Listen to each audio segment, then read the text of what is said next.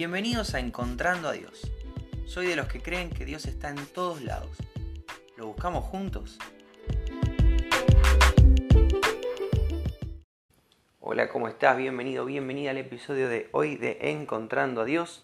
Hoy es 8 de febrero y te quiero contar que bueno, desde ayer empecé a ir a la escuela de nuevo.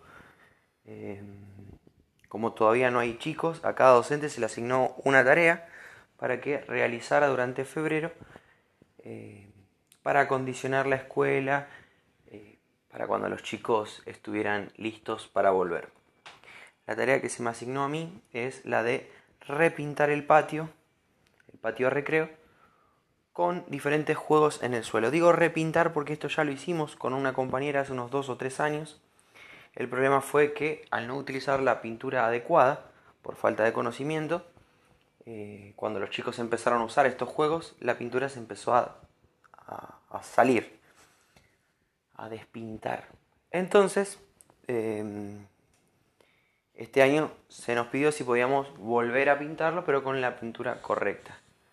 Estuvimos investigando y bueno, eh, conseguimos cuál era la, la, pintura, se la pedimos a la escuela, la escuela la compró, pero había que limpiar el patio de la pintura anterior. Había que sacar todo lo que no se hubiera salido de la primer pintada para preparar el espacio para esta, esta nueva pintura. Pedimos prestado una hidrolavadora ahí en la escuela y empecé a trabajar. Fue un trabajo que me llevó unas 6-7 horas con hidrolavadora, mucha paciencia, sacando toda la pintura vieja. Más o menos para las para la mitad de la jornada, para la mitad de la tarea, estoy completamente mojado y decido quedarme descalzo.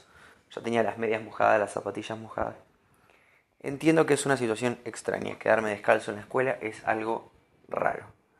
Eh, pero bueno, ya estaba completamente mojado, me pareció que era una buena decisión. Estaba trabajando más cómodo, más, más suelto, ya las medias no me pesaban no sentía el cada vez que daba un paso. Y estoy trabajando. Estoy trabajando y se asoma una compañera y me dice, Miguel, calzate, no vaya a ser cosa que te electrocutes. Y la verdad que pensé que me lo decía a tono de chiste, entonces le seguí hablando como si fuera un chiste. Sí, no pasa nada. Total, no me voy a despeinar porque ya soy pelado, jajaja. Ja, ja. Esta compañera me mira un poco más seria y me dice, no, no, ponete la zapa porque estás trabajando con elementos eléctricos y agua y no es una buena decisión. Yo pensé que seguía insistiendo con el chiste porque estábamos eh, hablando en, en, un tono de broma o me pareció a mí. Entonces continúo y le digo, bueno, pero no pasa nada si me electrocuto me dan una licencia. Dije yo como chiste, una licencia docente para eh, no tener que ir a trabajar. Y mi compañera en ese momento pone la cara completamente seria y me dice, es por tu bien que te lo digo, ponete las zapatillas, estás trabajando con elementos eléctricos y con agua y no es un chiste. Bueno, obviamente le, uy, perdoname, no me di cuenta, Pensé que me lo decías en broma, claro, sí, ya me la pongo. Pero la realidad es que no me gustó mucho que me diga esto. Hice caso porque soy una persona eh, obediente y porque entendí que claramente era una situación complicada para mi propia salud. Pero los primeros tres segundos en, en el que me puso cara seria y me dijo esto, lo primero que pensé es, uy, estoy trabajando, no quiero parar para ponerme las zapatillas, que están completamente mojadas. No me quiero poner las medias de nuevo, que están completamente mojadas. Esto es cómodo así. Yo estoy cómodo, ¿qué me importa la electricidad?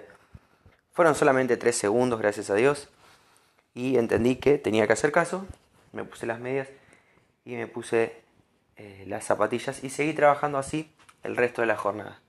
Ahora vos me decís, Miguel, ¿qué tiene todo esto que ver con encontrarse a Dios. Bueno, es que en esa situación donde un superior me dice, ponete unas zapatillas, aunque a mí me moleste, entiendo que lo hice por mi bien.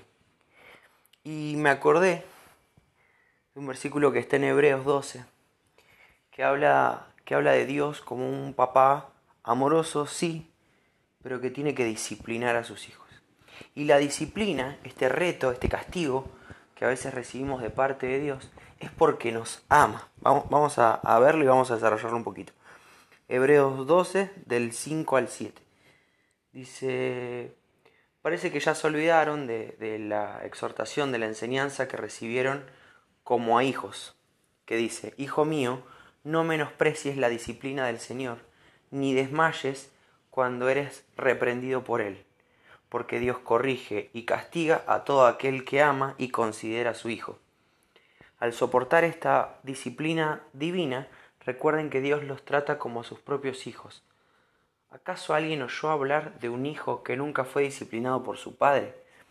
Otra versión, otra traducción dice algo así como que, que, que los niños que no son disciplinados por sus padres eh, son tratados como si fueran bastardos, o sea, como abandonados, como, como niños ah, abandonados. Entonces e, es muy interesante que, que el que ama disciplina, pero principalmente nuestro Dios que nos ama, que ya hablamos de este tipo de amor, un amor como de padre, un amor de padre, de hecho, porque nos, nos adopta y nos hace sus hijos, que este, que este amor de padre a veces, para sacar lo mejor de nosotros, necesita corregir. Claramente necesitamos corrección. Y a nadie le gusta que lo reten, a nadie le gusta que lo disciplinen, a nadie le gusta que lo castiguen. Pero esto tiene un propósito que es hacernos bien, mejorar, mejorarnos a nosotros, hacernos evolucionar, hacernos crecer, hacernos madurar, cuidarnos. Tengo un amigo que, y creo que en algún momento lo mencioné, que siempre me dice, me duele pegarle en los dedos a, mi hijo cuando quiere meter los dedos en la electricidad. Dice, pero prefiero que llore y que se enoje conmigo a perder a mi hijo. Entonces eh, es un poco eso, ¿no? Es un poco ese amor. De, de enojate. No importa si, si te enojas o haces un berrinche. Yo sé que lo que estoy haciendo por vos es bueno y aunque vos no lo entiendas, esto es bueno. Así que en esta actitud de, de mi compañera, de hecho de mi vicedirectora, mi superior, de, de decirme, Mie, ponete las zapatillas, me encuentro a Dios. No lo dijo por molestarme. No lo dijo porque estaba celosa de que yo pudiera estar descalzo y ella tenía que estar con, con zapatos de trabajo. No, no. Lo dijo porque me estaba cuidando. Lo dijo porque ama a su equipo de trabajo. Y, superior a este, este tipo de amor es el amor que nos tiene Dios. Que a veces nos tiene que corregir. Que a veces nos tiene que dar un chirlazo que a veces nos tiene que pegar en los dedos, que a veces nos tiene que castigar. La disciplina no nos gusta, pero nos conviene. Así que te quiero alentar en este tiempo si estás sintiendo que, que Dios se está ensañando con vos. Dios siempre me das con lo mismo. ¿Por qué a mí? Bueno, que cambies de actitud y de pronto empieces a pensar que lo que te está pasando, eso que no te gusta pero que está ahí en tu vida, es parte del proceso de Dios en vos. Quiere decir que tenés un papá que está trabajando en vos y no que estás huérfano haciendo lo que querés, sin el control de nadie. Hay un papá atento que te está dedicando tiempo y te quiere sacar bueno. Quiere generar la mejor versión de vos y por eso está trabajando en vos y por eso está insistiendo con vos. Entonces de pronto ya no, sentís que Dios está ensañado con tu vida, que Dios está enojado, que Dios malo que tenemos. No, no.